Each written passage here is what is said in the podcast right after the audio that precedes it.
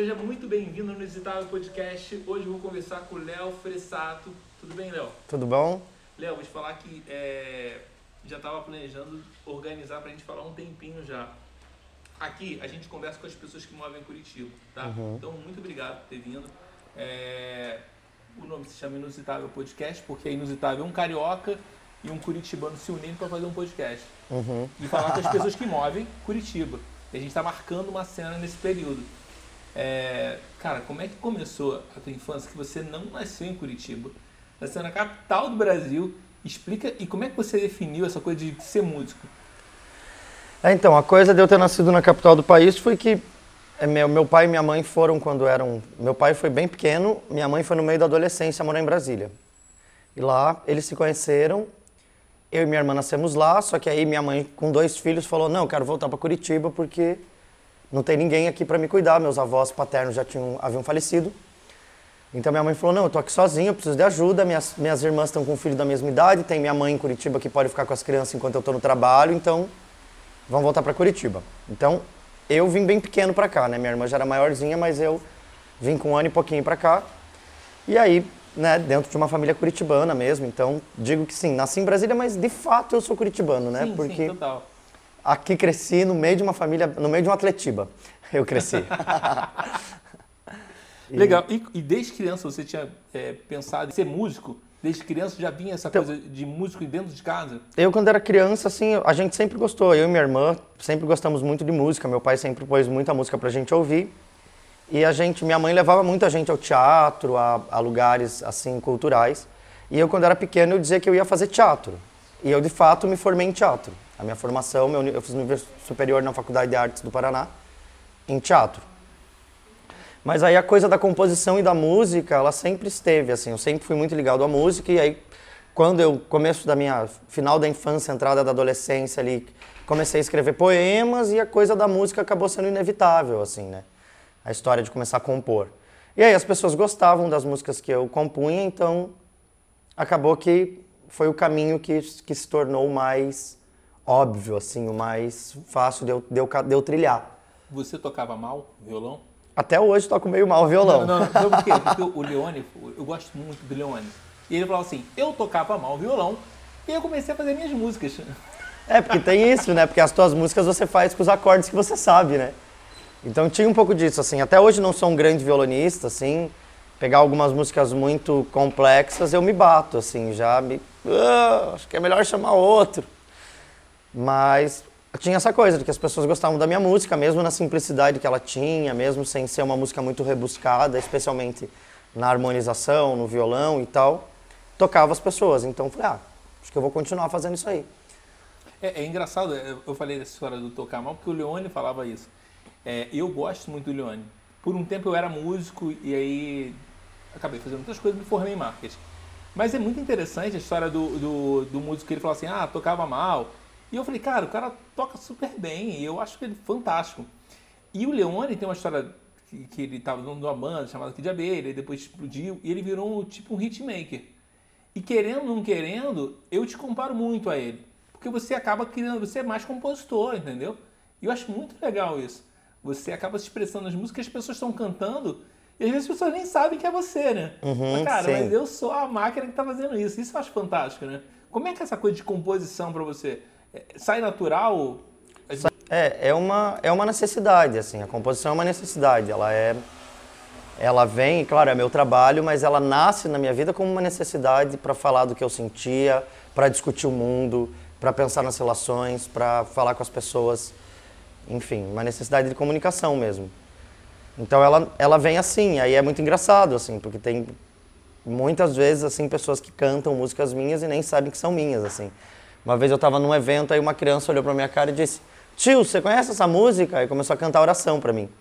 Aí eu olhei pra ela e falei, não só conheço como eu que fiz ela. E a criança olhou pra minha cara assim, botou a mão na boca e, "Ah, mentira! Falei, verdade. Aí saiu, foi pra algum lugar, daqui a pouco estavam falando assim, meu Deus, aquela criança não para de incomodar o menino do som pra ele botar a tua música, dizendo, o compositor tá, o dono da música tá aí, o dono da música tá aí, você tem que pôr essa música pra tocar. Então é muito engraçado, porque tem isso, né? A coisa da composição, de que às vezes você não sabe que é aquela pessoa que fez a música, mas você conhece a música dela. É. E aí eu acho muito engraçado porque a pessoa associa a vida dela à música, né? E eu acho que a vida das. A minha vida, a sua, a do Wagner, é calcado em, em músicas, né?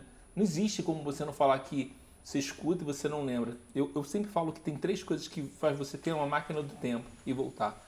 Que é o cheiro, a música tem uma outra, a fotografia. O vídeo não consegue, mas e quando a, a música toca, você consegue relembrar. Você já imaginou quantos casos de amor você já gerou, cara? Nossa, milhões, né? Não tem nem como saber, com certeza. Você já fez algum, algum tipo de material com isso, vídeo, para alguém, as pessoas mandarem é, pra, é, histórias de amor? Sabe que não, é uma, uma coisa interessante, assim. É, porque, ó, eu, eu, um amigo meu, o Leandro, casou, e a oração foi a, foi a música que eles entraram. Sim, o Leandro está casado até hoje. Eu sou o rei dos casamentos. Oração, não sei como é que tá hoje em dia, mas até uns anos atrás era impossível um casamento não tocar oração. Era tipo, então não casou. Se não tocou oração, você não casou. É isso. Porque tocava em todos, assim, todo dia tinha alguém me marcando. Nossa, foi num casamento, o que que tocou? Eu falei, é claro, óbvio, casamento, oração. é, imagino. Então é, é, muito louco, né? Você fica muito íntimo da pessoa. Sim, é muito louco. Tem uma outra canção chamada Tantã, que ela termina com a marcha nupcial. Inclusive tem até uma cantora de São Paulo que ela é especialista em casamentos, que é a Lorena, a Lorenza, Lorena Posa, Lorenza Posa. Opa, confunde aqui. Muito, ah, que ela também canta essa música, é uma canção que como termina com a marcha nupcial, várias vezes já rolou da galera entrando em casamento e tal, ou me chamarem para tocar porque querem essa música na entrada. Então, as histórias, tô aí, tô no meio das histórias de amor. E, e como é que foi? Tu falou que saiu da adolescência e aí já entrou na fase adulta e aí definiu que você queria ser músico? É, não, na verdade, assim, eu me formei em artes cênicas, eu fazia os meus trabalhos em artes cênicas e em música, meus trabalhos com teatro, ainda faço alguns trabalhos com teatro, mas aí a oração estourou, foi aquela, aquele rolê todo e não tinha muito, né? Não foi uma escolha, a escolha seria muito, muita loucura no meio de uma... A música explodiu, o país inteiro conhece a música, ah, não quero fazer teatro. É, então... Meio que não foi muito uma escolha, foi. Tanto que esses dias me perguntaram, ah, mas por que você fez artes cênicas e não música? Porque eu passei em artes cênicas e não música. Não foram muitas assim, não teve muitos, não foram muitas escolhas, entendeu? Aconteceu. Foi o caminho que a vida foi dando. Fui lá, passei em artes cênicas. É... Tem medo? Oi, Bitinho. Chegou um cachorrinho aqui. Essa é, é a Mora. Amora é o nome é dela? É Amora. Oi, Amora. Ela veio dar oi. A Amora é muito safada, porque aí ela vai deitar aí, ó, ela vai ficar aí, ó, ó. Pra ganhar carinho. Se você não tiver medo, tá tranquilo. Não, tá tudo bem, não tenho medo, não. É Mas ela tem cara de boazinha. A gente, a gente, é super de boa. A gente só tem medo porque quando, se acontecer alguma coisa, ela vai latir e vai querer correr. E a gente tem que segurar aqui pra ela, cabo, essas coisas. Querendo mais carinho. Não, né? ela é um amor. aqui, ela, ela é um amor de... Enfim, Léo, é... onde a gente parou? Que agora eu me perdi. A Mora veio aqui é, tirar então... nosso, nosso foco. Ah, lembrei, a história da. Aí, ela é muito nojenta. Ela ali. pedindo carinho. Eu não vou dar mais carinho em você, Amora, vai. Não, não ela, ela é de boa. Ela, ela, ela é um amor. É só porque ela vai ficar me distraindo, eu não tenho é. muito foco já. Se ela ficar se comunicando comigo, eu vou me comunicar com ela. A Amora, a Amora é um amor de cachorro. Ela é, literalmente, ela é muito dengosa. Uhum, percebi, a gente tá já. falando que você fez teatro e aí não fez música. É, então, porque aí é isso, né? Então eu, me, eu, eu tinha esse interesse tanto pelo teatro quanto pela música e o, os caminhos foram aparecendo e eu fui trilhando os caminhos. É, teatro e música é muito, muito ligado. Né? Efetivamente, liga e dá. O músico que não sabe um pouco de teatro está perdendo a oportunidade de fazer uma boa apresentação e o cara que faz teatro sempre quer tocar um violão. Uhum. Isso, é, uhum. isso é porque abre espaço para ele. Mas essa coisa de, em casa, teve algum problema de você escolher trabalhar com teatro ou não? Não, assim, porque, claro, sempre, né? É, é, meus pais são de uma geração que. Outra geração que entendia que você tinha que ter um emprego fixo, de preferência, alguma. Não só um emprego fixo, como um emprego que, que você que tivesse menos chances de você perder de você, né, quanto mais seguro, se possível fazer um, um concurso para ter segurança, enfim, né, porque é uma coisa que na geração deles é, soava uma, uma, uma boa escolha, assim. Então, claro, sempre tem, teve muito esse lugar de, tá, mas e aí, vai trabalhar com arte, mas e qual vai ser a segurança que você vai ter? Não vai ter salário? Ué, não vou ter salário. É isso. Mas aí também, quando eles foram vendo que, que não era uma pira da minha cabeça e que eu estava ali construindo um, um trabalho que até pessoas da minha família que estavam lá, sei lá, formados em cursos muito mais é, é, aparentemente com melhores chances de trabalho e de um futuro melhor, estavam com uma vida profissional menos organizada do que a minha. Então, que, que na verdade isso não fazia sentido, que, que é isso, a vida é difícil para todo mundo, vamos construir os nossos caminhos tal. Quando eles começaram a entender isso também, viram que eu também guardava dinheiro, que eu não estava só loqueando, que, enfim, aí relaxaram e falaram, não, tá tudo bem, é isso, ele vai construir a, a caminhada dele. Eu acho que é uma luta muito grande, né? Porque o pai quer o melhor pra gente. Ele não fala isso de. Ele sempre fala que o pai e mãe nunca quer o mal da gente. Mas é... é. a preocupação de que você não tem um futuro, que você não tem onde Cara, morar, que você fique velho. Porque tem isso, né? Tipo. É... O que, que um artista faz quando ele fica velho? Será que as pessoas vão querer ouvir minha música quando eu tiver 70 anos? Ou não? Né? É, são coisas, né? Eu vou, quando eu não, e quando eu não tiver mais energia para fazer show, o que, que eu vou fazer? Então tem todas essas questões, né? Então, claro que os pais da gente ficam preocupados, né? E eles sempre querem o bem da gente. É, com porque certeza. eles já tomaram muita porrada. Sim. Entendeu? Então, isso é o, é o receio deles. É, é, engraçado isso, né? A outra passou aqui, ó. Essa é a paçoca. Quando eu falo de oração, eu falei com 50% já, que era da Uiara. E a banda mais bonita da cidade. Elas falaram. E aí voltou esse outro 50%, que é o teu, que fez a música. Uhum. Cara, como é que você fez essa música? O que, que aconteceu? Qual foi o motivo para fazer essa música? Porque, na verdade, o que a, o Iara passou é, eu vi essa música, fiquei apaixonado pela música. Ah, então entra, então. Vem. É, então, foi, eu tinha escrito uma canção, isso foi assim, eu tinha terminado um namoro, e um ano depois que eu terminei o namoro, eu escrevi uma canção que foi a primeira vez na vida que eu perdi a voz cantando algo, assim de tanto que eu gritava na música. E aí eu falei, nossa, mas não faz sentido isso, é porque você ama uma pessoa, você vai fazer uma canção de que você só grita e diz que e eu dizia na canção, eu te mato com essa canção. Aí eu falei, não, não, não é, não é por aí. Vou fazer a última música para esse ex-amor. Vai ser a última canção para fechar esse esse período assim, né? Esse momento. Por isso que ela começa com o meu amor, essa é a última, porque era a última música e ela repete para sempre, porque eu não estava querendo largar o osso, né? Então ela ficou repetindo. Basicamente é isso, assim. Resolvi que não, eu vou fazer uma canção de amor para essa pessoa, porque as coisas que eu estou sentindo, apesar de eu estar triste, elas têm a ver com amor e não com ódio. Então eu não vou fazer uma canção de ódio, eu não vou te matar com essa canção. Eu vou fazer uma canção para salvar o teu coração. Até porque você era novo pra caramba. Super mas novinho. Era, era muito amor platônico. Super novinho. É, não era amor platônico porque era um ex-namoro, né? Sim, sim. Tinha sido um namoro de dois anos, enfim. Então, ele foi um amor realizado, só que ele acabou. E é isso, né? Os primeiros amores a gente não sabe lidar com o fim. De, mesmo depois de velho a gente não sabe lidar com o fim direito. Nos primeiros amores a gente acha que vai morrer, né? Aí depois você descobre que não morre, que é só esperar uns dois meses, três meses, que a, que a poeira baixa. Eu, eu acho e aí, que o homem sofre mais por amor. Que ele é mais duro, sabe? Quando ele gosta, ele pode sofrer mais por amor. É, não sei se sofre mais, né? Eu acho que o, o que acontece com nós homens é que a gente não sabe lidar com os nossos sentimentos. Esconde. A gente coisa. sofre mais porque a gente tem uma incapacidade de lidar com os nossos sentimentos, de assumir fragilidade, de, de assumir, tipo, que, ó, né? A gente cresce ouvindo, homem não chora, homem não chora, chora sim.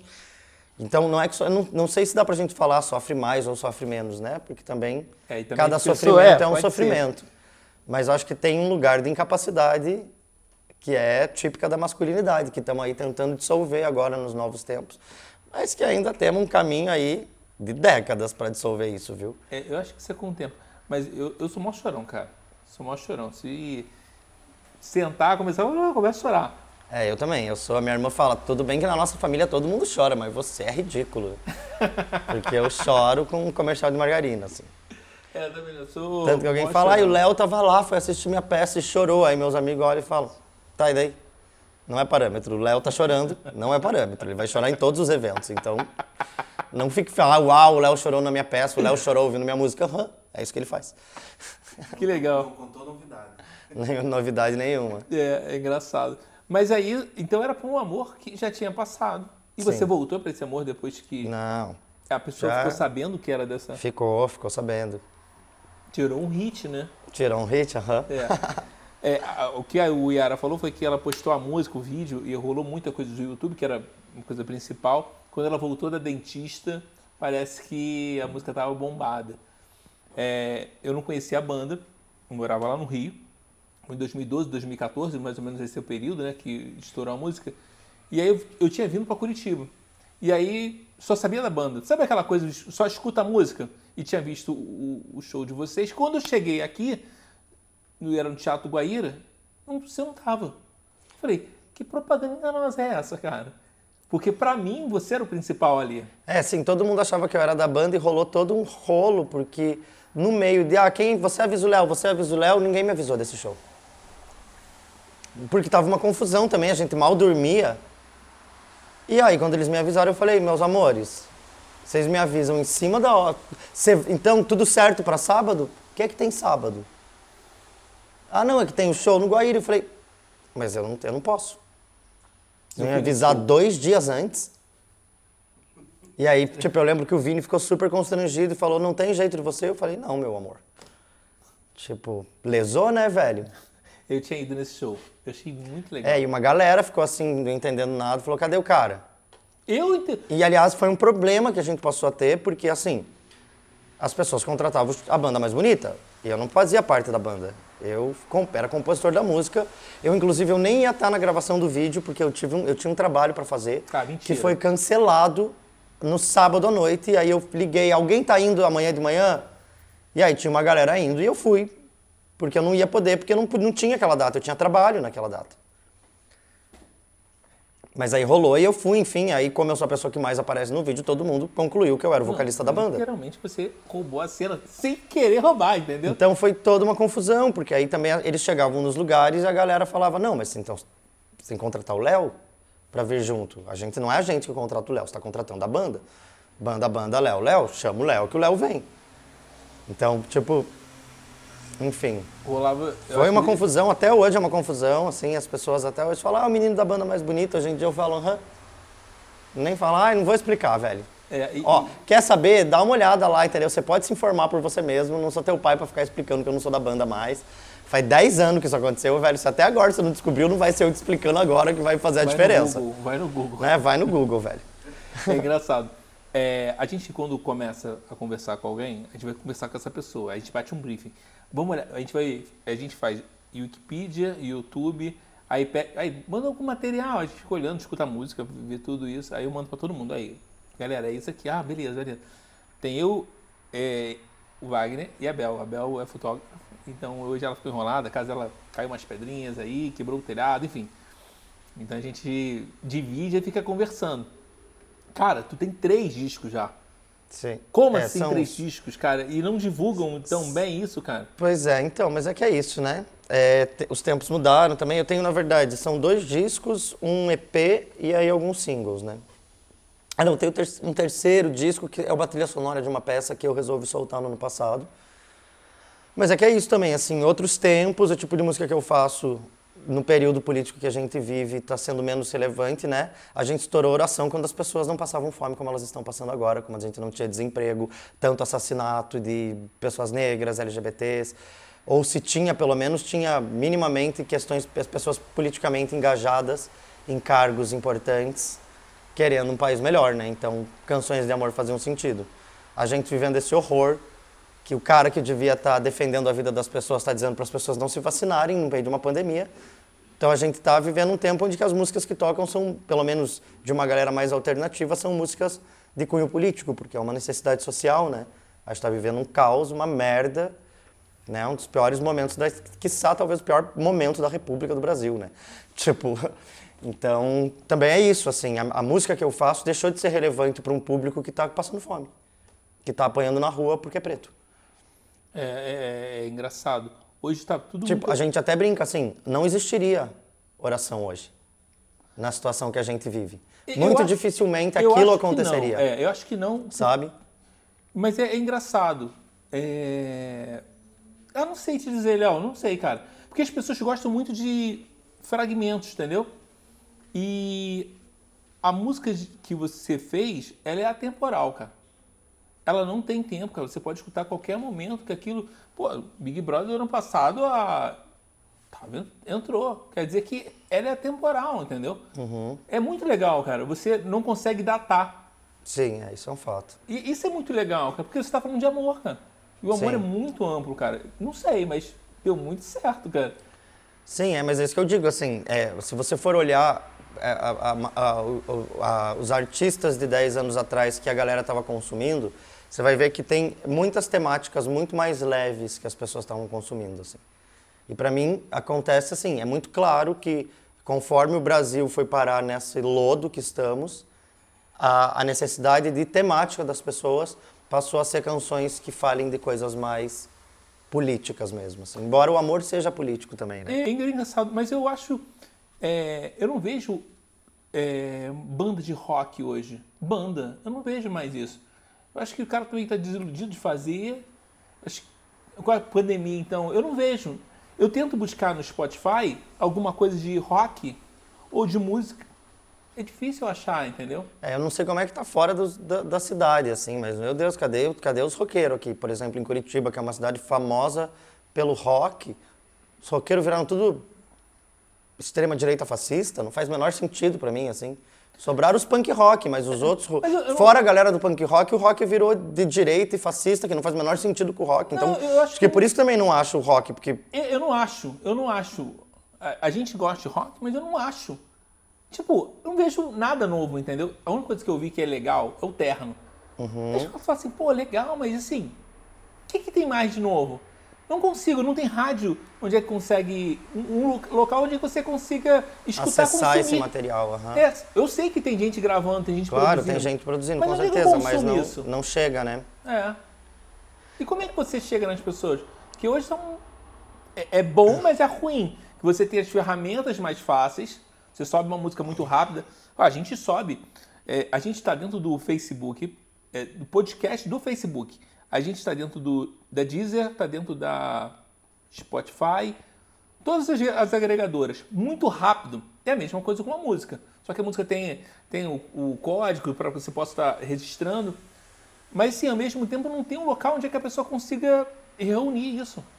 É, é muito louco, assim, tem várias coisas, né? Eu lembro que logo que eu lancei meu primeiro disco, tinha um site chamado A Musicoteca, que você baixava, as pessoas podiam baixar os discos, né? É Era, ou ouvir online, assim, tinha um pré, era um pré-streaming já.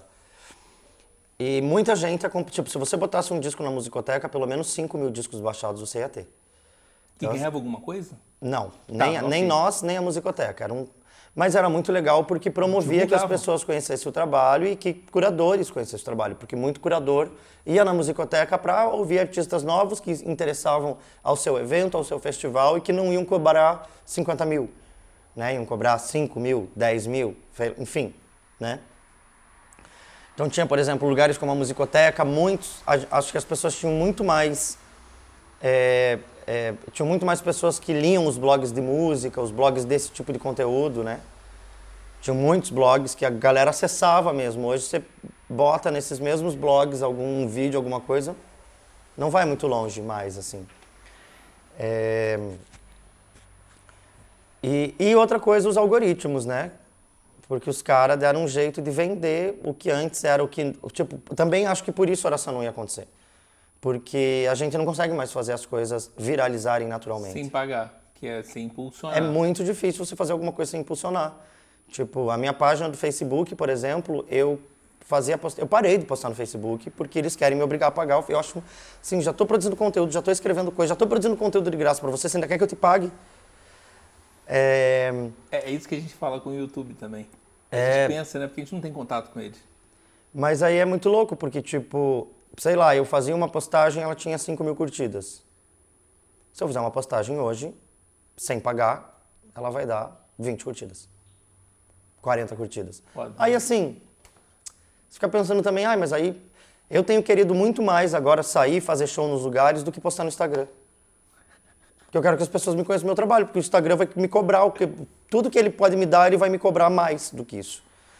Então, também fico pensando muito assim nessas questões de da gente ficar à mercê de uma plataforma que suga as pessoas e que está idiotizando, tipo assim, com todo respeito, assim, mas Por que, que o cara, para uma pessoa, para falar de um. que faz um trabalho, escreve filmes, ou, ou que escreve canções, ou que faz coisas que podem contribuir para a cidade, tem que fazer uma dancinha com funk para conseguir que, os, que alguma coisa sua seja vista. Não faz o menor sentido. Né? É você idiotizar as pessoas e resumir o mundo à dancinha de Instagram. E realmente, a gente está tá hoje resumido a dancinha de Instagram. Tempo muito curto. E, falso, e, e, e, e, a falsa sensação de perfeição das pessoas que vão lá, photoshopam tudo. A quantidade de pessoas que eu sei que estão postando fotos nesse momento, só de pessoas que eu conheço, fingindo que estão na praia, mas que estão aqui em Curitiba e as fotos são de seis meses atrás, é 30% do Instagram. É, aí é muita mentira. É então a gente vive de imagem, vive Sim, numa é. plataforma que obriga as pessoas a fazerem conteúdo gratuito e ainda pagar para conseguir alguma coisa. Então, assim, é tudo uma esquisitice, né? Eu, particularmente, assim, acho que eu sou velho demais para me adaptar. É até difícil isso, assim. Esses dias um amigo quis me explicar as coisas. Eu falei, eu sei de tudo isso, é que eu não concordo. Não é que eu não sei, está tipo, tá me tirando para, assim, quer ter uma conversa comigo, ouça o que eu estou falando. Eu não sei, eu sei o que, ah, mas é porque é isso aí o Instagram. Eu falei, sim, eu não concordo, não quero postar mais no Instagram. Fico irritado de que eu tenho que eu tenho que fazer uma dancinha mesmo.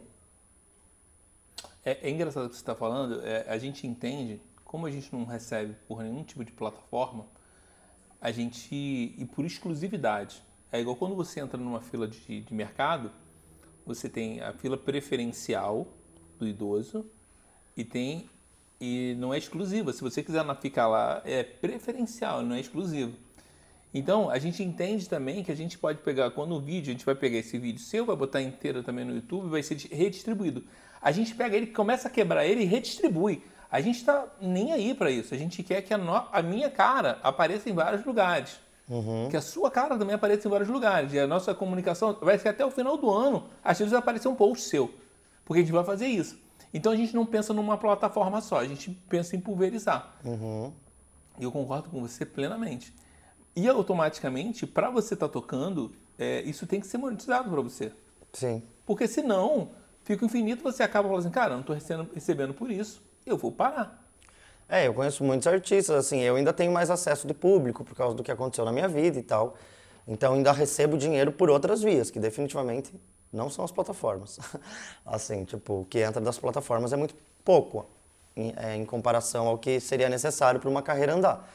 Né? Recebo de outras coisas, recebo de direito autoral mesmo e de utilização da música na televisão, né? na rádio. É, e, e, claro, né, tipo, é isso.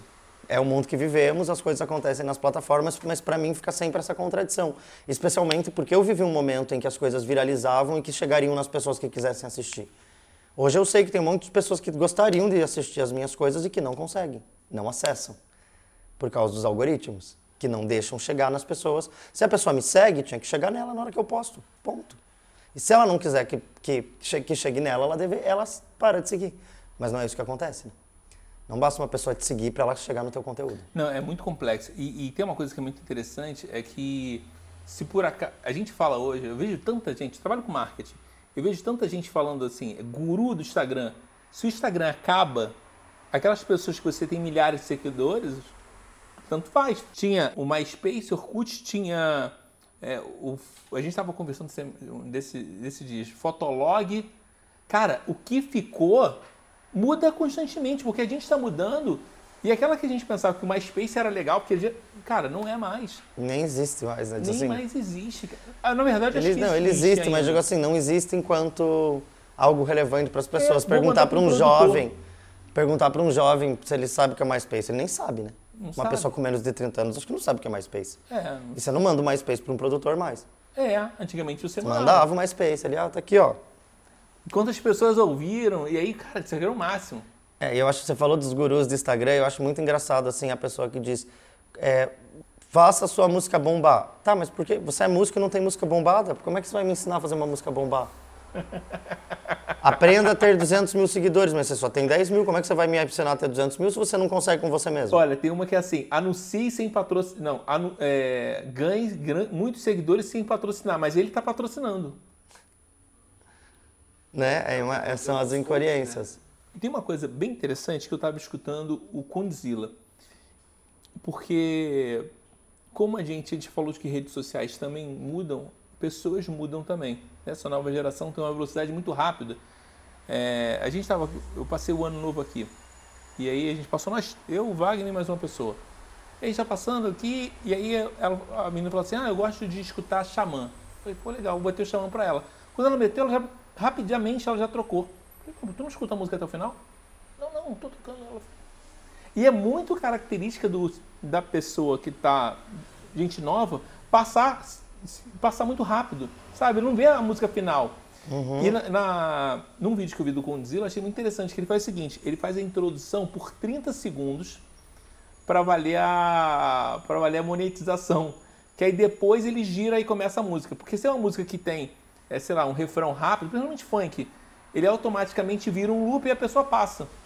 Ele falou, não, então é sei lá, não sei, 30 segundos de introdução longa para depois entrar a voz para entrar a música. Eu falei, cara, isso é estratégia, cara. Uhum. Engraçado isso, né? Tem estratégia para as plataformas digitais estarem voltando com dinheiro. É engraçado isso, né, cara? É muito louco, né? Muito louco. Tem, é isso também. Agora a gente tem que entender como que funciona todo um, o mecanismo, né? É. né? Tem pessoas que vivem de entender algoritmo, por exemplo. Tem pessoas que vivem de que te ensinam a usar as plataformas. Olha, o Spotify funciona assim, o Deezer funciona assim. Para você entrar numa, numa coisa, você tem que fazer isso, tem que fazer aquilo, enfim. Então tem isso, né? Que é outra parte do métier também, então, que, a, que as pessoas têm que ter, né? Não adianta eu compor, não adianta eu tocar, não adianta eu postar, eu tenho que também entender, entender, é, tem que entender como é que a máquina funciona, né? Como é que a máquina funciona. Mas eu hoje, eu acredito que marketing é igual dirigir, você tem que ter uma noção. Não é que você vai mexer, mas se alguém tentar te dar uma pernada, não, não, você mexe nisso aqui, isso aqui dá pra fazer. Cara, é você que grava as suas músicas, como é que é? Você tem gravadora, alguém, alguma distribuidora, como é que é esse trâmite que você tem hoje? É, eu, pro, eu produzo com os, com os artistas que eu próximos a mim, assim, os discos todos são produzidos independentemente, nenhum disco teve nenhum tipo de, patrocínio. O primeiro disco foi feito por crowdfunding, mas foi valor muito menor do que precisava, foi um valor só para ajudar a impulsionar. Basicamente, ele pagou a, a, a prensa do CD. É, mas de resto é tudo na guerrilha mesmo, assim. Entra um dinheiro, grava uma música. E assim vai. É... E aí tem uma distribuidora que é alta fonte que bota no, nas plataformas, assim, né? Entendi. Deezer, lá, lá, lá, lá, lá, lá, lá. E tu tem algum produtor que marca seus shows? Então, eu trabalho com uma produtora lá de São Paulo, que é a Grace, assim, a gente se conheceu em 2017. Era ela e o Lauro, eles já são produtores da velha guarda de São Paulo. O Lauro faleceu em 2019 e aí ficou só a Grace. E a gente trabalha junto, assim, e, mas também, assim, de maneira bem bem simples, assim, não é uma grande, a gente não faz assim um trabalho de produção enorme, até porque eu nem, nem tenho cacife para fazer um trabalho de produção, produção enorme, assim, né? Entendi. Então a gente vai também, é tudo na guerrilha, né? Música alternativa, música independente no Brasil de Bolsonaro. é, mas as coisas vão mudar. Porque é isso, né? Porque além de tudo, a gente está ainda vivendo um momento político em que a, a cultura está sendo desvalorizada e que os colegas fazem questão de dizer desvalorizem a cultura desvalorizem a cultura, porque bom mesmo é pasto com boi.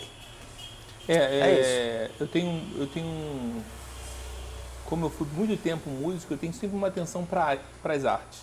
O cara tem que ter teatro. É, eu acho que uma coisa que revoluciona qualquer coisa é teatro e música. Isso dá oxigênio para teatro, música e esporte. Isso salva pessoas. Uhum. É, efetivamente, se você tem música, se você tem teatro, você faz a cabeça da pessoa pensar, ter esporte faz com que é, tenha qualidade de vida.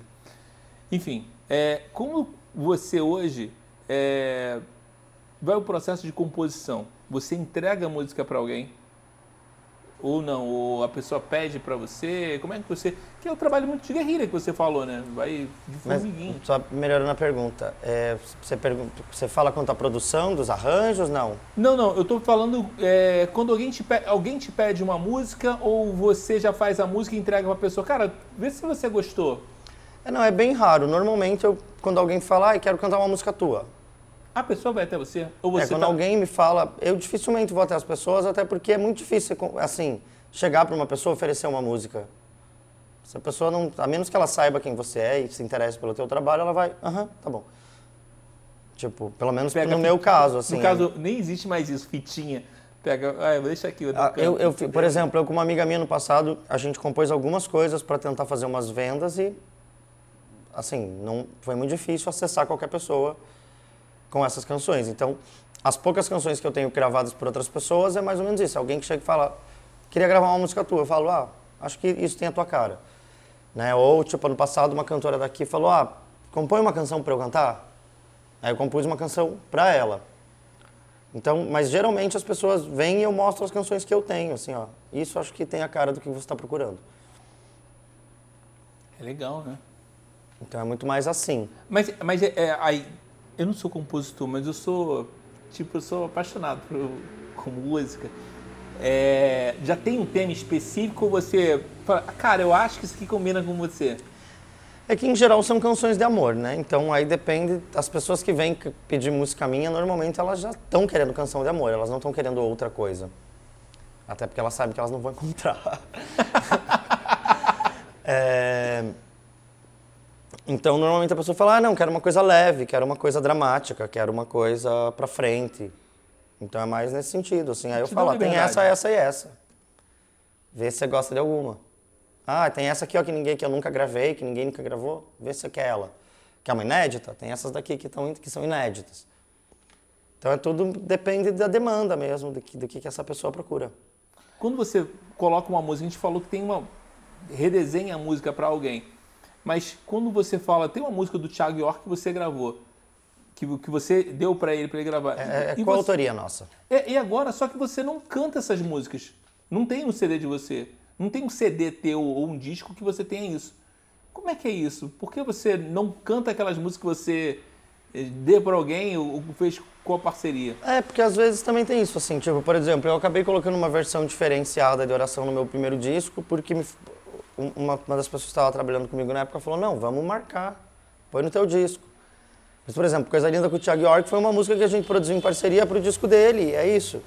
Ou tem outras músicas que eu não estou interessado, que eu fiz, que eu gosto, que eu poderia tocar num show, mas que não são prioridade para eu gravar agora. Tem outras canções que eu quero gravar agora, então a pessoa que gravou, que bom, agora tem uma versão dela.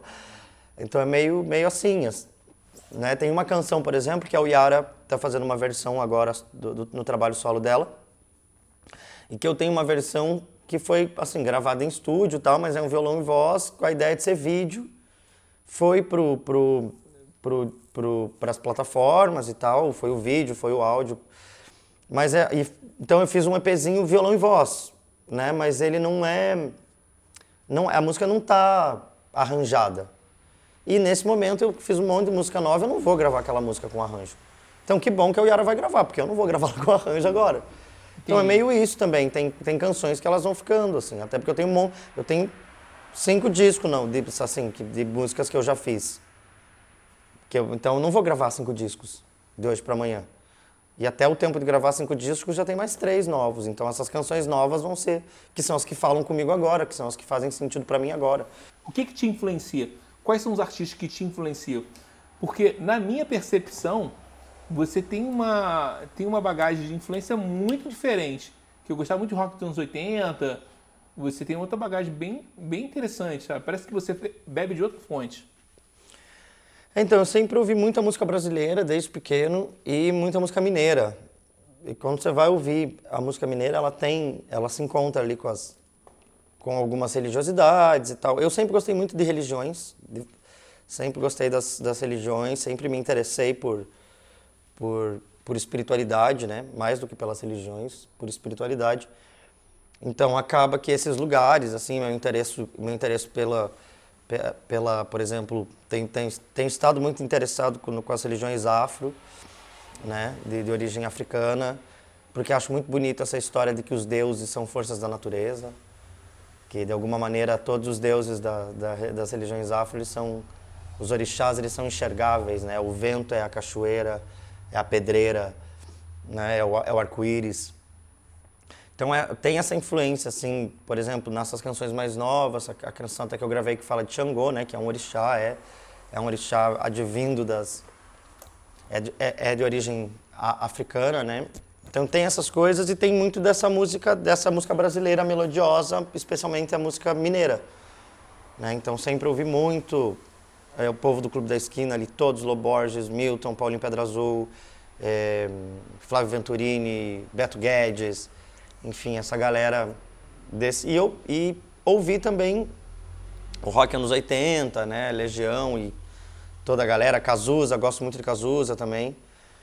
Mas tem esse lugar da música mineira, eu acho, que, que tem mais melodiosidade do que do que né, não, não flerta tanto com samba, não flerta tanto, flerta com outra música negra, flerta com outro, com essa música mais densa, mais é, é, dos interiores. É isso aí, é coisa densa, porque ela não é uma música caipira, mas ela é uma música muito...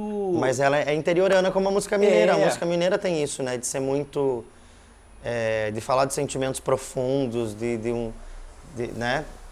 Então acho que também essa influência acaba dando esse caldo aí na minha música. É, parece que você bebeu de outra fonte, sabe? Não bebeu daquelas coisas de rock, não. Isso que é legal, é o pensar diferente, é, é engraçado disso. E aí eu falei, cara, não sei qual é a influência dele, porque podia ser livro. Pode ser livro e artes, entendeu? É, e tem a coisa da formação do teatro, assim, as músicas que eu faço não existiriam sem a minha formação em teatro, assim, as coisas que eu que eu para onde a minha cabeça foi, principalmente com o pensamento de teatro contemporâneo, assim, dos anos 50 para cá e de tudo isso também transformou muito a minha arte. Assim, várias músicas não existiriam, a própria oração não existiria sem a minha faculdade de teatro. E sem um amor. Inclusive, né? a própria banda mais bonita da cidade com oração não existiria, porque eu e a Yara a gente se conheceu na faculdade de teatro. É Ela era minha caloura. Então, assim, não teria esse encontro se não fosse a faculdade de teatro, não existiria essa música no mundo. É, isso ela não falou. é, porque é isso, ela é minha caloura. Eu, ela entrou um ano depois que eu na faculdade. Só que eu fazia, habilitação, minha habilitação era direção e a habilitação dela era interpretação. Porque a, a, a, o curso tinha, tinha duas, dois direcionamentos dentro dele, assim. Que legal. Não, isso ela não falou. Mas a gente se conheceu na, na, na, na, faculdade e a própria casa onde foi gravada a oração, que é da família da Ana Larusse. A Ana Larusse era da minha turma da, da faculdade de teatro. É. Então, inclusive naquele vídeo você tem lá, metade das pessoas são da faculdade, se conheceram na faculdade de música e a outra metade são as pessoas que eram da nossa galera do teatro. Então ali tem esses dois grupos de pessoas. Porque a coisa meio que andou e aquilo é legal, cara, é uma puta aglomeração legal, né? É. Muito legal. Vocês fizeram uma festa bem interessante ali. É fantástico para todo mundo que participou ali. Inclusive foi o aniversário da Oiara, né? Na verdade. Aquele, aquele, aquele dia, além da gravação, era a comemoração do aniversário da Oiara. A gente tava fazendo festinha mesmo. Que legal, legal. Ali foi muito legal. É engraçado, você falou que gosta muito de Cazuza. É, se a gente não tiver conteúdo constante disso, as pessoas morrem por causa do Google. Quando eu falo que morre, é morre pro Google. Ela não aparece mais. Uhum. Então é muito normal é, pessoas que têm 20 anos, se está vendo o Barão Vermelho, vai lembrar do Frejá ou do próximo cantor. Não vai lembrar do Cazuza e talvez nem goste do Cazuza. Uhum. E eu adoro o Cazuza, porque o Cazuza é aquele cara que era muito rasgado, né? Uhum. Era muito interessante, era, era Clarice Lispector cantando. Chora, exagerado, essas coisas é muito interessante. Mas é. Eu acho que é muito interessante quando você colocar muito vídeo. É, a gente faz vídeo aqui, e uma coisa que eu falei pro Wagner, falei, ah, Wagner, a gente ficou muito tempo escondido porque eu morava no Rio publicava coisas lá do morar do Rio. Então, às vezes, estava sol aqui e eu botava uma chuva. Eu não sabia. E eu falei, cara, agora a gente tem que botar a nossa cara para as pessoas descobrirem quem é a gente. Uhum. E uma coisa que, tem, que você tem que fazer, que eu acho que é interessante, é fazer muito vídeo. Porque, a, porque as pessoas têm que se conectar contigo. Eu gosto muito do seu trabalho. Eu acho que as pessoas têm que se conectar, porque você faz muita coisa boa. E essa coisa de falar assim, ah, eu posso fazer cinco discos. Eu sei que você pode fazer. Você tem que botar para fora isso. Tem alguém que te ajuda com isso? Então, te, tinha uma galera que me ajudava com as coisas assim, mas aí com a entrada da pandemia e com tudo, eu falei, ah, não rola, não vai dar para ficar tendo uma equipe enorme, cheia de gente, assim. Principalmente num período que não vai ter trabalho. Então também dei uma largada de mão, assim, de algumas coisas e também porque chegou uma hora que eu falei, ah, não aguento mais ficar abrindo Instagram, assim. Tenho um pouco de dificuldade com a história de, de ter que ficar virtualizando as coisas. Para mim é muito difícil. É, a coisa assim de, de, a coisa de gravar vídeo, a coisa de a, a coisa internetica para mim é meio difícil assim. É, eu, eu, percebi que você é muito do toque. Tem que tocar, tem que olhar. É engraçado isso, né? É muito do pé na terra, entendeu? Pé descalço. Não sei se é, mas a minha sensação que você passa é, cara, eu quero me conectar. Eu já te sigo há muito tempo e a história, a ideia que você me passa é eu quero me conectar. É isso? É isso, é isso, assim. Então por isso que também é tão difícil. Nossa, a coisa das lives, assim, eu, eu fazia live, de, há 10 anos atrás eu já fazia live. Que, é que as pessoas descobriram agora, inclusive aí larguei mão também depois, mas a gente fazia muito, eu ia na La Russa, a gente fazia sempre que ia ter show. Fizemos algumas lives juntos. Mas agora, nos tempos daqui, que é tipo umas lives em teatro, assim, foi lá tocar no teatro, que monta tudo, monta luz, monta som, e aí você faz um show inteiro sem ninguém. É muito esquisito. Para mim é muito esquisito, assim, você fingir. Fingir não, se falar assim, tem alguém me vendo num computador e eu vou conversar com essa pessoa mesmo, ela não existindo de fato aqui para mim. Então foi um período muito que eu achei muito esquisito, assim, essa, esse rolê, assim, né? Mas ao mesmo tempo é isso, né? A gente tem que também aprender a lidar com as novas realidades e é isso. Mas para mim é difícil, assim, a coisa de ter que gravar vídeo, de ter que publicar. Eu gostava de publicar no, no Facebook, porque agora ninguém mais olha o Facebook também. Você que pensa, tem muita gente, né? É, mas, tipo, porque eu podia escrever ali, sabe? Sim, Publicava sim, sim. um negócio escrito. Agora eu tenho que fazer, escrever um negócio, tirar uma foto para botar no Instagram e aí já não consigo escrever as coisas no tamanho que eu gostaria de escrever. Aí eu tenho que fazer uma mídia que eu não gosto de, de eu produzir, que é a imagem. Eu não gosto nem de tirar foto. Odeio quando me pedem para tirar uma foto na rua. Ai, tira uma foto. Nossa, ah. não, não tiro, não quero tirar, odeio, tiro mal. Aí você vai olhar a foto, vai ficar constrangida e não vai ter coragem de dizer que a foto tá uma merda e eu vou ter que perder o meu tempo tirando uma foto que você não vai usar. E você vai perder o seu tempo. Então, assim, acaba, para mim é muito difícil assim a coisa da fotografia, do vídeo, né? Até para tirar uma foto de uma pessoa na rua. Odeio enquadrar, odeio tirar foto, não gosto. Ó, só para te cortar, a gente vai fazer uma foto, tá? Depois. Tá bom. Não, eu não tenho problema em ser fotografado, por exemplo. Eu não tenho problema em ser filmado. Mas eu tenho problema em ter que eu ser o responsável para, pela execução desse material. Ah, não, claro. Saca? Não... Tipo, ah, sim, sim, sim. Filmar, fotografar, ter que fazer uma postagem visual no Instagram. Sabe? Eu não sou a pessoa que quer fazer uma postagem visual. Faço. Faço por questões de, tipo, tenho que estar ali para as pessoas saberem que eu existo, né? Mas para mim é muito difícil. É. Hoje eu fui. Cara, eu não gosto de, de tirar várias fotos. Eu não sou chato para escolher assim, ah, quero essa foto. Porque se você for olhar, cara, você vai sempre achar uma merda e você vai querer tirar várias fotos. Então hoje eu tirei uma foto. Posso tirar uma foto? Pode. Tá ótimo. Aí ela falou assim: quer ver a foto? Eu falei, pisquei. Não, tá ótimo. Você não vai querer ver? Não.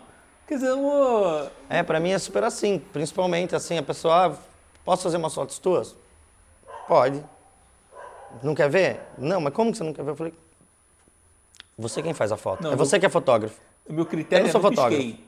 Não pisquei? Não, é que assim, eu, eu, eu, eu, eu acho que a pessoa vai ter bom senso se a pessoa. Se você é um fotógrafo, uma fotógrafa, você trabalha com fotografia, você vai ter o bom senso que não vai me pôr numa foto piscando. Pra mim é isso, assim, não, não quero ver a foto. Você escolhe uma boa e bote uma boa. Ou escolha três. Quer que eu escolha? Quer que para você é muito importante que eu escolha? Escolha então. Você tirou 20 fotos, você escolhe três, no máximo. E aí eu escolho entre elas. E ainda vou ficar três dias para escolher que eu sou indeciso. Então escolha. escolha, tipo, se eu acho que você não pode tirar uma foto minha, eu não vou deixar você tirar foto. É isso, assim, tipo. Pra mim não tem muito esse lugar também. Acho que, sei lá. É, Tem essa pira. É, então, a ideia da gente aqui é aparecer mais, é botar a nossa cara para aparecer. Eu acho que o músico hoje em dia, querendo ou não querendo, tem que ter mais vídeos. Porque é tão legal, cara. As pessoas querem saber o cara que faz oração, que tem outras músicas também. Entendeu? É engraçado Sim. isso. Então é interessante. Mesmo que você odeie, mas é legal. É, é não, claro. É... Tipo, por exemplo, eu adoraria ter mais, mais grana para fazer um clipe massa de cada música que eu que eu vou lançar. Mas não é, não é, não é a minha realidade. Eu não consigo gastar, produzir um monte de videoclipes. Por exemplo, até podemos produzir aqueles vídeos. Produzo vídeos, videoclipes de guerrilha. Uma vez ou outra faço um, um videoclipe com uma produção mais, mais bacana, ou faço uma gravação de uma session e tal, né? Uma, assim, como as que a gente gravou hoje e tal. É, é fantástico também. É, é, e eu, eu não tenho problema, como eu disse, assim, eu não tenho problema em estar aqui, em gravar, em cantar, em ser fotografado, enfim. Mas a demanda, é, essa demanda do artista contemporâneo que meio que tem que fazer tudo, aí para mim é muito difícil eu conseguir fazer isso surgir, assim. Para mim gravar um videoclipe, assim, a, a logística da coisa, a, tipo, ter a ideia, construir uma ideia, tudo isso para mim é muito desgastante, porque eu não sou um artista que tem apelo visual. Eu não consigo ter uma boa ideia de clipe. Então, normalmente eu chamo alguém que eu confio para dirigir e falo: decida aí o que você quer e a gente me fala qual é a tua ideia e qualquer coisa eu direciono a partir dela. Mas, assim, ai, me dê referências. Não tenho referências. Me dê uma ideia. Não tenho ideias. Tipo, parece que, assim, as pessoas até ficam assim: sério, velho? Mas é real, não consigo. Não, para mim é um desgaste e eu não chego em lugar nenhum. Assim como tirar foto das pessoas na rua, a foto vai ficar ruim. Eu já sei que vai ficar ruim. Você vai ficar constrangido porque você não vai ter coragem. Eu vou falar, não, eu não vou tirar foto porque vai ficar ruim. Aí a pessoa, não, imagina. Aí eu tiro a foto e ela faz, ah, aquela cara de tá uma bosta. Eu falo, olha, a gente poderia ter evitado isso, você poderia ter pedido para outra pessoa. É, é, é, é quase isso, assim, sabe? É, é engraçado isso. É, mas o que você dá é liberdade para a pessoa trabalhar. Fala assim, cara, olha só, eu não quero mexer no seu trabalho. Você faz a Bel, ela tira foto aqui e aí a Bel teve, enrolada aí com a casa dela. Enfim, é, vamos torcer pra Bel estar tá com a casa dela bem. Mas, cara, é, ela falou assim, ah, eu quero foto. Eu falei, Bel, eu confio em você. O que você for fazer, tá tranquilo. Aí ela assim, poxa, mas é a primeira vez que estão me dando liberdade. falei, é isso aí, faz aí. Se eu achasse que você não é capaz, eu não tinha te convidado para fazer isso. Eu não mexo na, eu não mexo na parte de áudio. Eu sei ele que vai estar tá fazendo. Então, é você dá liberdade e para fazer. Pô, vai estar entregando, vai dar, entregar e você não fica com problema. E quando você abre assim, claro, faz, eu acredito em você. Para a pessoa também é bom, pô. Dá liberdade. É igual a história. Pô, faz uma música para mim? Ah, pô, legal. Você entrega aquilo aí, ela confiou em você. Sim, é isso, assim, né? Tipo, tá, posso até ser, ah, não é por aí, beleza, vamos tentar outra, mas. Você pode até querer, assim, me, me, me, me colocar dentro de um quadradinho, mas o resultado não vai ser tão legal. É. E como é que estão os shows hoje em dia? É, assim, eu quero saber em termos de onde você está fazendo show para é, assim, tá rolando convite também. Tá, tá, bem devagar ainda de show. Eu fiz um show em Brasília porque eu estava indo para lá, então eu mesmo procurei o lugar, minha produtora entrou em contato, tal. Tem alguns outros showzinhos para acontecer, mas ainda bem devagar. É. É, tá ainda até porque, né? a, vai e volta, pandemia, etc. Então, já aconteceu, já teve alguns shows que foram marcados que viraram live ou que foram desmarcados, enfim. É, a gente está no período ainda que está cancelando muita coisa. É, tem uma coisa que eu, que eu acho muito interessante que eu estava conversando com alguém, é que eu falei, se eu, fosse, se eu fosse novo e fosse tocar, eu acho que eu exploraria, voltando à história de, de, de clipe, é, a cidade de Curitiba. Tem muita coisa que as pessoas... É porque as pessoas ficam no eixo Rio-São Paulo, e tem uma curiosidade de Curitiba, né? Curitiba é uma cidade meio que as pessoas não conhecem, as pessoas não entendem nada de Curitiba, mas acho que é uma cidade.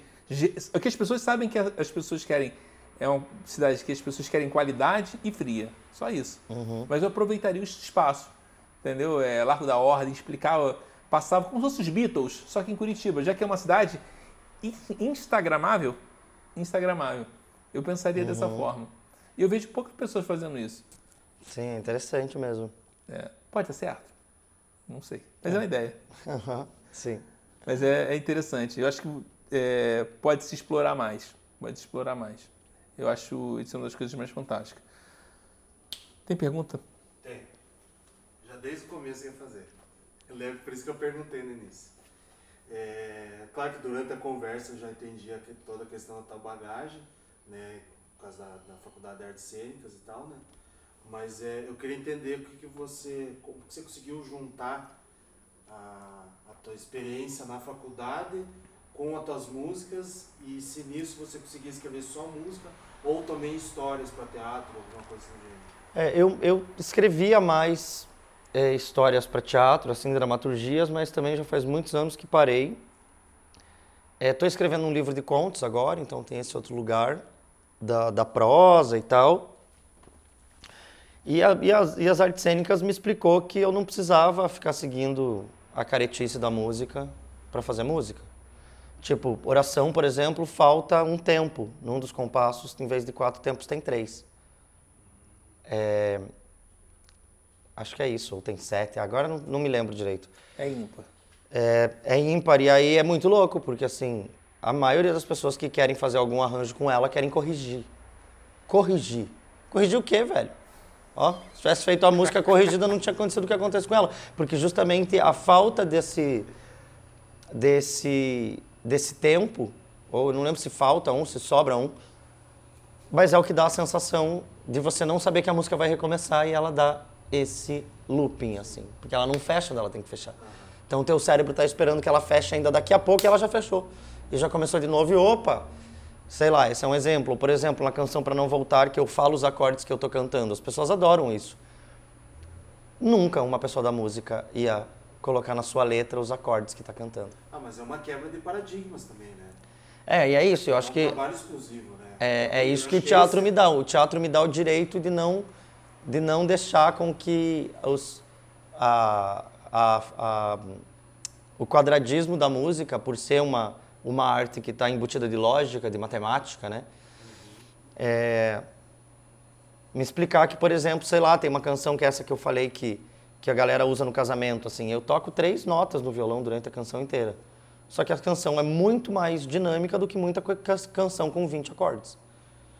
Então, onde é que está a dinâmica da música? Onde que a coisa, aonde que a coisa ganha corpo? O teatro me disse isso, você não precisa, você pode ter dois acordes e ter ser uma música que é uma montanha russa. E pode ter uma pessoa com 200 mil acordes com uma canção completamente previsível. Nossa, harmonia incrível, mas que música previsível. Sabe, tipo, sei lá, tem uma galera, por exemplo, que vai numa onda assim, quero ser Lenine. Mas, velho, o Lenine já fez isso, você tá fazendo a mesma coisa que o Lenine. Nossa, acordes incríveis. Você tá fazendo porra nenhuma, né? Você tá fazendo a mesma coisa que o Lenine. E ele faz melhor. Porque é a linguagem dele, né? Então, também a, a me ensinou isso, assim, porque às vezes as pessoas da música, elas, assim, as pessoas muito, né, muito aprofundadas na música, elas querem, às vezes, rebuscar coisas e essa canção precisa disso? O que, que ela tá falando, né? Então, acho que o teatro me deu muito isso, assim, é, é, o que é que você precisa para essa canção? Você, você precisa de uma harmonia melhor? Então, vamos melhorar essa harmonia. Você precisa de uma melodia que fale determinada coisa? Então, vamos botar uma melodia. Precisa de swing? Então, que tenha swing né? A coisa está muito mais no... Porque a canção, de fato, é isso, né? A canção é a, é a, é a, é a junção da música com a letra. Sim. Então, quanto mais essas coisas puderem estar casadas, e eu acho que o teatro me deu isso, assim, pensar a música de maneira integral. E não, por exemplo, para mim é meio impossível fazer uma letra ou uma, uma, uma, uma melodia antes, porque para mim as coisas são criadas juntas e elas precisam conversar. Então, para mim é muito mais fácil criar junto. Mas é muito mais fácil para mim também botar uma melodia numa letra que já, que, já, que já existe do que botar uma letra numa melodia, porque para mim tá na fala, tá no texto. É engraçado porque eu, eu acho que colocar, fazer a, a melodia. Pô, botar a letra na melodia é difícil pra você? Uhum. Pô, eu acho que a melodia é difícil, cara. Mas é a percepção, é engraçado isso, né? É, porque eu crio a melodia muito a partir do que o que, que, que tá sendo dito ali, o que, que eu quero dizer, né? Então, eu tendo a letra, eu sei o que eu quero dizer. Aí eu posso botar uma melodia nela. Mas, na verdade, eu gosto de compor tudo junto. Pra Violão? mim, aham. pra mim, essa coisa... Ah, eu acho difícil, assim, ter que fazer as coisas separadas. Pra mim é meio... meio dolorido. Engraçado, né? Não, eu também acho, eu concordo que, que tem que ser casado. É, entre. Tem que ser a música com o violão e, e, e a, e a letra, eu acho que consegue. É o melhor casamento, né? Mas é engraçado, eu acho que ficaria muito difícil, eu, na minha cabeça, colocar a melodia numa letra. É, eu acho que você já consegue identificar, né? Se, é, se ele é mais triste, né?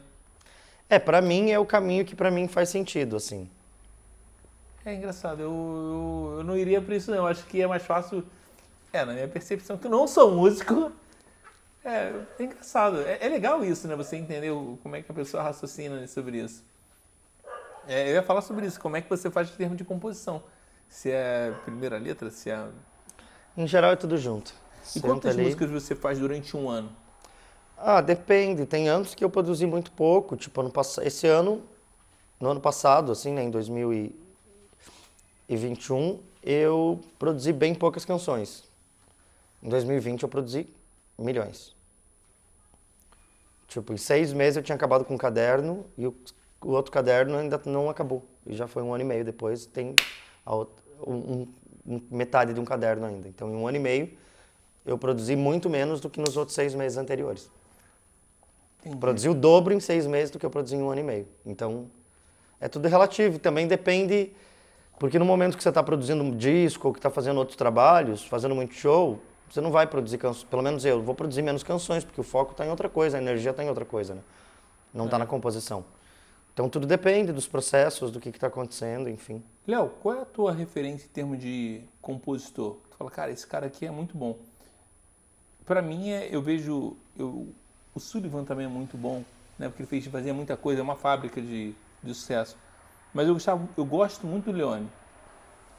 É, então, para mim é isso, assim, muito a, a, música mineira, muito, assim. Mas tem alguém específico? Não, tem. Não, porque é isso, assim, são, é, um, é um combo, né? A música mineira é um combo, cada um de um jeito me traz coisas. Adoro Beto Guedes, adoro Loborges, adoro Milton Nascimento, adoro Paulinho Pedra Azul. Então, tipo, adoro Cazuza, e que tem uma coisa também muito na coisa da, da letra. Aprendi um pouco a compor com Cazuza também. Então, mas assim, uma pessoa te falar um nome acho difícil, assim. É engraçado, o, do Cazuza, o Cazuza não tinha é, para ele, ele não tinha um, um eixo, na verdade ele era muito... É sim, mas na verdade quando você vai... Isso, mas na verdade né? É, e o, e o Cazuza também, na verdade quando eu comecei a conhecer mais a Angela Rorô, eu entendi tudo, porque a Angela Rorô era assim também, né? ela fazia rock and roll, ela fazia MPB, ela fazia blues. Muito profunda ela. E ela fazia de tudo, ela fazia blues, ela fazia rock and roll, ela fazia... E o Cazuza também, né? Fazia blues, fazia rock and roll, fazia MPB, então ele é bem filho da Angela, assim, né? Aprendeu muito com ela. É... É engraçado, ele não tem uma linha linear, ele faz muita coisa, e isso que é legal no artista. Quando você estava falando do, do artista que muda, né, que tem o visceral, eu acho que as pessoas não, hoje não tocam tanto com o coração. Acho que é essa aí. Porque quando você toca com o coração, você não precisa ser tão muito bom numa coisa. Mas é o coração que toca o negócio, sabe? É engraçado isso. Acho que uhum. falta às vezes o coração. O cara pensa muito na técnica, 30 acordes, sei lá. Uhum mas falta coração. 30 acordes e faz uma música que é. não fala nada. É, eu acho que às vezes as pessoas também querem comparar muita coisa, querem parecer com tal coisa, e esquece que você tem que ser personalizado, uhum. ser diferente. Se descobrir, né? Se entender como artista. É. Claro, né? Faz parte do nosso aprendizado copiar as pessoas, né? Eu, eu, eu ouvi tanto Cazuza e copiei tanto Cazuza que eu consigo cantar igual a ele, se eu quiser. As pessoas ficam chocadas. Que eu posso cantar muito parecido. Você vai falar, Cazuza? Aí assim, sei lá, Elis Regina é, copi, é, copiava Clara Nunes, né? Tipo, então o processo de cópia, ele, ele, né, esse processo de cópia, ele faz parte do aprendizado, ele faz parte, mas acho que tem que ter uma hora que você vai pegando tudo aquilo que você copia, misturando sua, e criando e a sua identidade, identidade né? É. Então as pessoas que ficam, que não buscam a sua identidade, que ficam tentando só corresponder a uma necessidade de mercado, às vezes se frustram um pouco e alcançam menos pessoas. Mas tudo bem, é tudo tão relativo, né?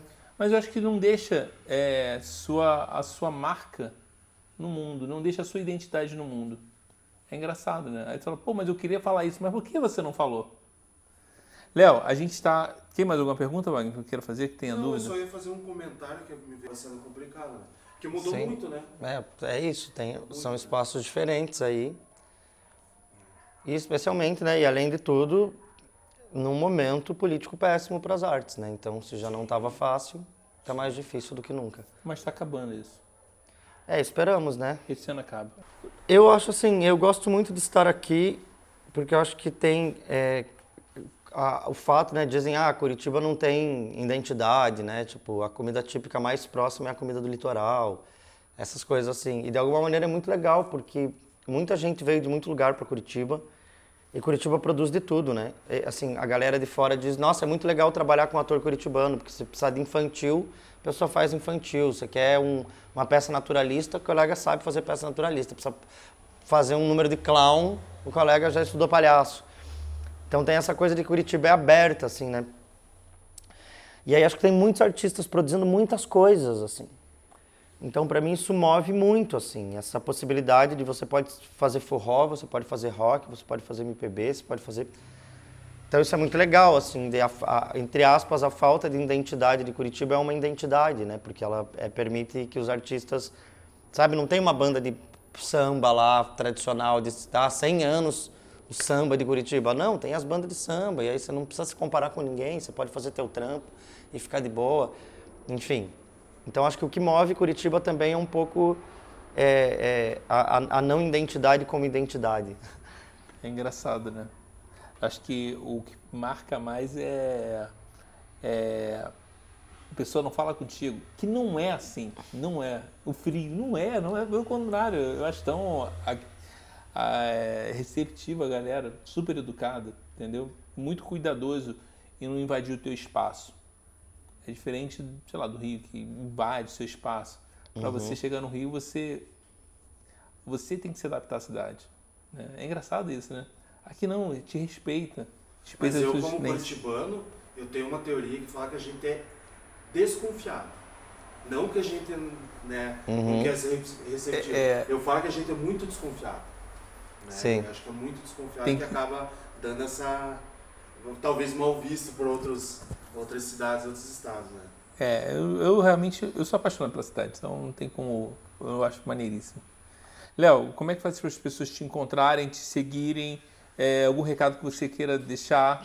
Bom, para me encontrar aí é arroba Léo Fressato em todas as redes sociais. Léo Fressato, é L-E-O-F-R-E-S-S-A-T-O.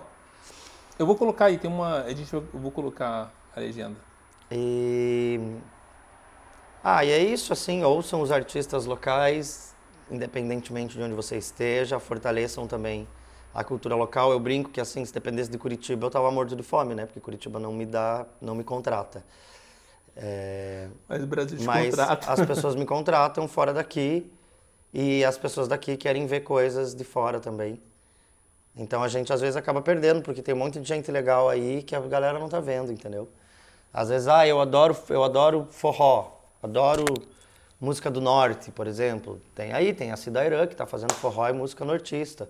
Tem não sei quem que está fazendo rock and roll, tem não sei quem que está fazendo MPB, tem não sei quem que é do jazz, que é muito legal. Então, procurem saber nas suas cidades ou próximos de você. Ouçam as pessoas, postem elas nos seus Instagrams. É um jeito de fazer a economia girar também. E acessar coisas bacanas, que tá cheio de coisa bacana por aí. Verdade. Se inscreva no canal, é, siga o Léo e é isso, tá bom? Tchau, tchau. Tchau.